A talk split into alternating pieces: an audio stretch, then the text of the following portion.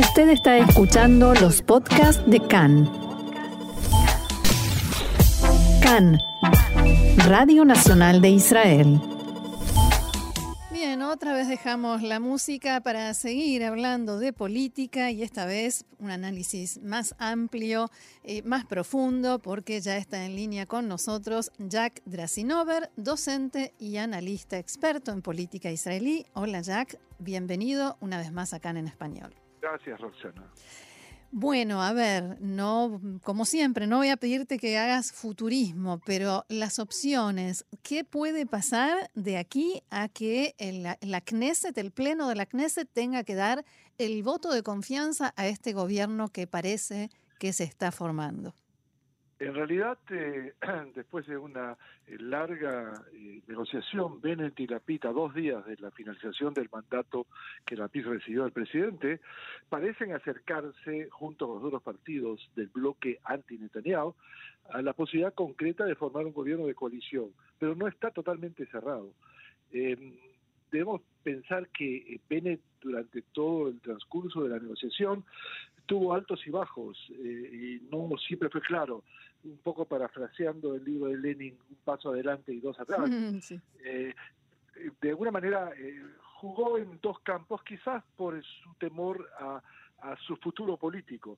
Eh, al fin y al cabo llegó a la conclusión de que con Netanyahu no tenía ninguna posibilidad de poder concretar una posibilidad política futura y la alternativa debería ser entonces ir a una elección eh, eh, que sería la quinta elección, y las posibilidades de poder pasar eh, la elección eran casi nulas por cuanto su eh, base electoral debía ser o ser absorbida por por Netanyahu.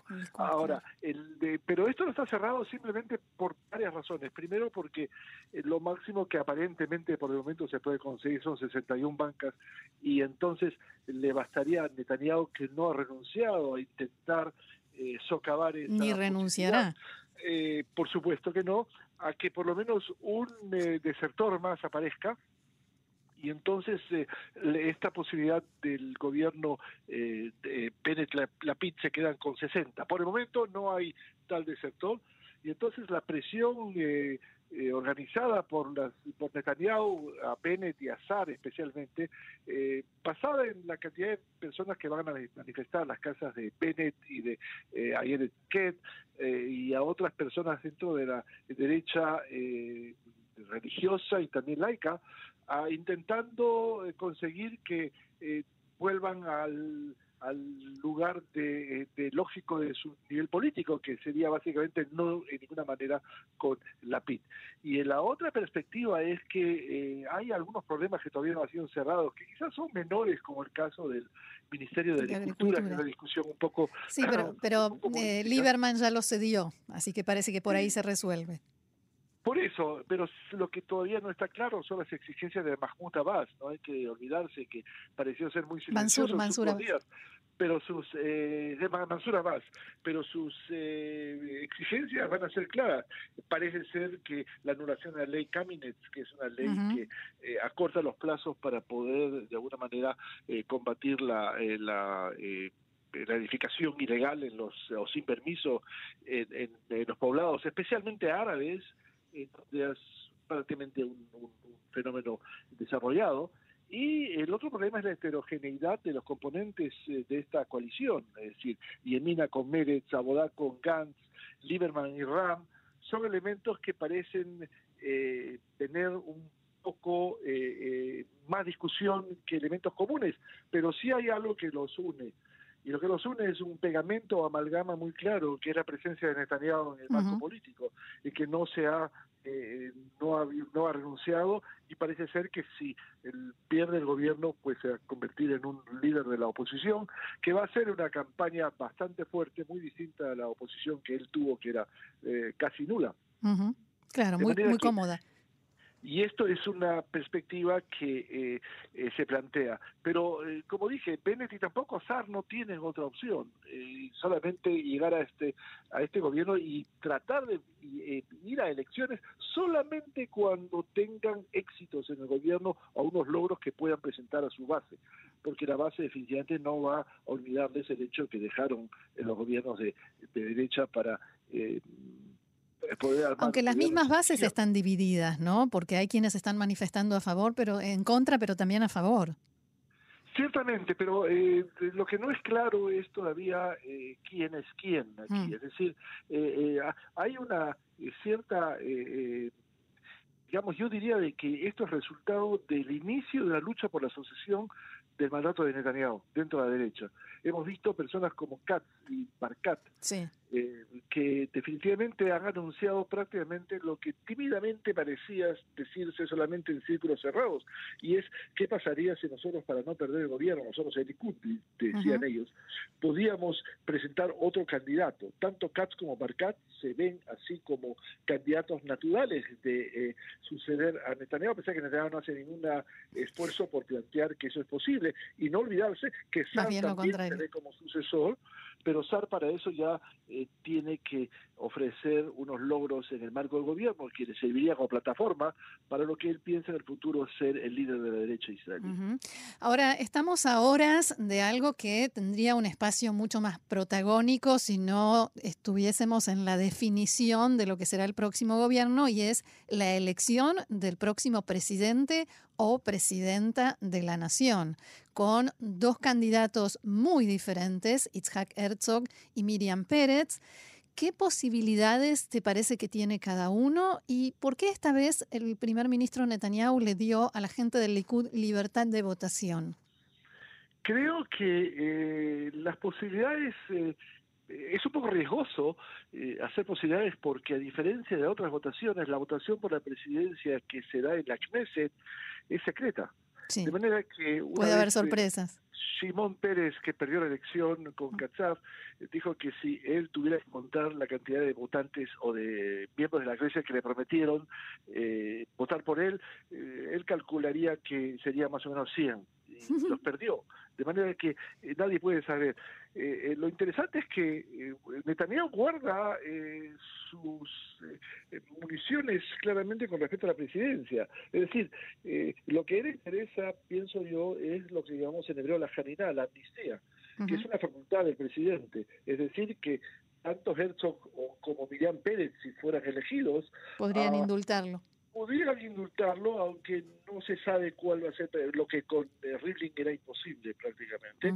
Y entonces, eh, sobre ese trasfondo, eh, nosotros podemos plantear que Herzog tiene mucho más experiencia, además al inicio de la casa del presidente y, a, la, junto con el padre, que el presidente de la, de la República, pero Miriam Pérez tiene una especie de imagen un poco materna, eh, de, diría yo, de, conjugar o unir a todas las fuerzas eh, políticas tal como aunque es un enigma con respecto a la posibilidad que tenga de eh, tener una, un tipo de presencia en el mundo exterior que es importante, sobre todo en la diáspora judía que el cual el presidente tiene un elemento central. Pero no olvidar que hay otro proceso que está también desarrollándose, casi eh, eh, dejado de lado, y ese proceso judicial eh, que Netanyahu está enfrentando. sí, sí, que, hoy siguió declarando Ilan Yeshua en el contrainterrogatorio. Sobre todas estas presiones e intervenciones que él cuenta dentro de su labor, ¿no? Como director del sitio Walla. Definitivamente, y esto va a ser un proceso largo. mientras tanto, eh, no queda claro todavía primero si va a haber un eh, eh, sucesor claro a Netanyahu, que por el momento no va a ninguna parte. Y la idea es justamente que si no va a haber quinta elección de inmediato como él pensaba, la va a haber durante el próximo año lo que él intentaría es impedir que esta organización de fuerzas heterogéneas alrededor de Bennett, que no con siete bancas que ganó, sino con seis, porque uno de ellos abandonó el, campo y avisó Schicklin que va a votar en contra, eh, puede llegar a la, al, puesto de primer ministro que parece un elemento sin precedentes. y lo que quizás eh, Netanyahu eh, plantea es que este gobierno no va a durar más, es decir, en el primer, la primera necesidad de tomar una decisión con respecto a alguna crisis de, seguridad de fronteras en la, en la franja de Gaza o la necesidad de tomar la iniciativa del desalojo de Han el Ahmad, una, una aldea árabe eh, cerca a 10 kilómetros de Jerusalén, cosa que Netanyahu no hizo, pero que él va a ser el primero en plantearlas. y en reclamar. Para reclamarlas. Y entonces es interesante ver cómo las fuerzas que están detrás de Bennett, que parecen ser las más eh, débiles, un poco, eh, un poco de buena manera estimuladas por el hecho de que van a llegar al gobierno, pudieran tomar acá un, una actitud distinta de romper el gobierno. Pero que para en ese caso Bennett no tiene otra alternativa, como vuelvo a repetir, y entonces la idea es que la amalgama que junta estos partidos es la presencia de Netanyahu. Todo el tiempo que Netanyahu va a estar presente en la política israelí, bien en la oposición o en alguna otra perspectiva, el gobierno va a resistir. Este gobierno, quizás por la renuncia de los eh, diversos elementos y saber que la alternativa es la vuelta de Netanyahu al poder, que ninguno de ellos lo quiere. Por último, me gustaría preguntarte algo que me quedó como una duda eh, primero, me llamó muchísimo la atención eh, esto que dijo Bennett ayer en su discurso de que Netanyahu nos quiere llevar, quiere llevar a todos a, su metzadá eh, privado. Metzadá es un suicidio colectivo, ¿no?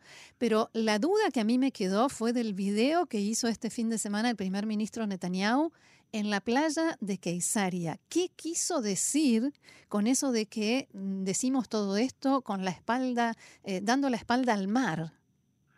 Muy simple, eh, todos aquellos que no están conmigo, vale decir con Netanyahu, son una izquierda peligrosa. No importa que en realidad la cantidad de generales y de miembros... Sí, los hemos mencionado hace un ratito.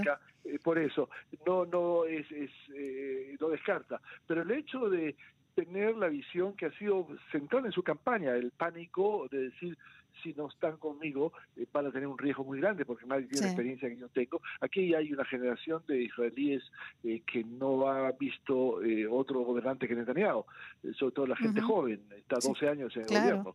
Y entonces la idea es, es separar el pánico frente a eso, pero creo que este es el desafío que tanto Bennett, Lapid, Lieberman, eh, Mijaeli, entre ellos, y Gantz que ha visto algo muy interesante, que ha visto que su perspectiva política es reforzada de haber sido, es decir, pensando que había sido liquidado ante las elecciones y logra establecerse como una opción futura. Y no olvidar que eh, Gantz tendría la posibilidad, si no logra Bennett formar gobierno, eh, convertirse en primer automáticamente en noviembre. Eh, pero creo que él piensa un poco la posibilidad que en unas próximas elecciones, que eventualmente podrían ser en los próximos meses, fin de año, eh, inicio del próximo año, eh, pudiera ya plantearse como una alternativa interesante, con detrás de ello, con toda la acción de lo que pasó en la Franja de Gaza, la acción militar, etcétera, y sobre todo de ser lo que nosotros llamamos el lugar Jaraí, es decir, la persona el adulto responsable que es el que pone eh, un poco las reglas de juego a una serie de políticos inexpertos eh, que no han tenido antes una perspectiva de acción demasiado larga en el gobierno. Y lo del mar habrá sido una licencia poética que se tomó el primer ministro, no lo sé. Sí, pero no, yo creo que, por supuesto, pero además, eh, además de que estaba en el lugar donde él está ubicado, es presentar que estamos muy claros, o sea, la alternativa es muy clara, es o yo sigo el gobierno eh, sobre todo porque o se acabó todo. él la mayor cantidad de votos, 30, 30 mm, votos, que, que, no, cierto. no, era suficiente para llegar al 61, y la alternativa es, es que es, realmente un suicidio colectivo, es decir, tomar un marco irresponsable eh, con la participación de RAM, eh, de, a pesar de que él fue el primero que le dio la, la legalización de ser un partido legítimo, eh, que en realidad tiende a atemorizar un poco a las masas israelíes para que ellos sean los que hagan un, una especie de presión tanto a Bennett como a Sar desde abajo. Y, que logren de alguna manera retroceder y decir, ok, en esta situación, ya lo hizo Bennett una vez cuando empezó los sucesos de la franja de Gaza, y entonces eh, eh, es posible que eh, en alguna constelación piensa Netanyahu que basta que uno de ellos eh, pueda eh, hablamos no de la desarme del partido sino que haya un solo desertor un desertor claro. Y, la única forma que tiene para competir eso eh, la PIT especialmente es el contacto con la lista unificada que está al margen del para que por lo menos, eh, además de los cuatro votos afirmativos de, de Ram, tenga una reserva. Abstenerse y tenga una reserva, porque 61 es como caminar sobre el hilo al lado del abismo. Así es. Jack, se nos termina el tiempo, así que muchísimas gracias y por supuesto volveremos a molestarte. Jack Drasinover, analista y experto en política israelí. A ustedes un gusto.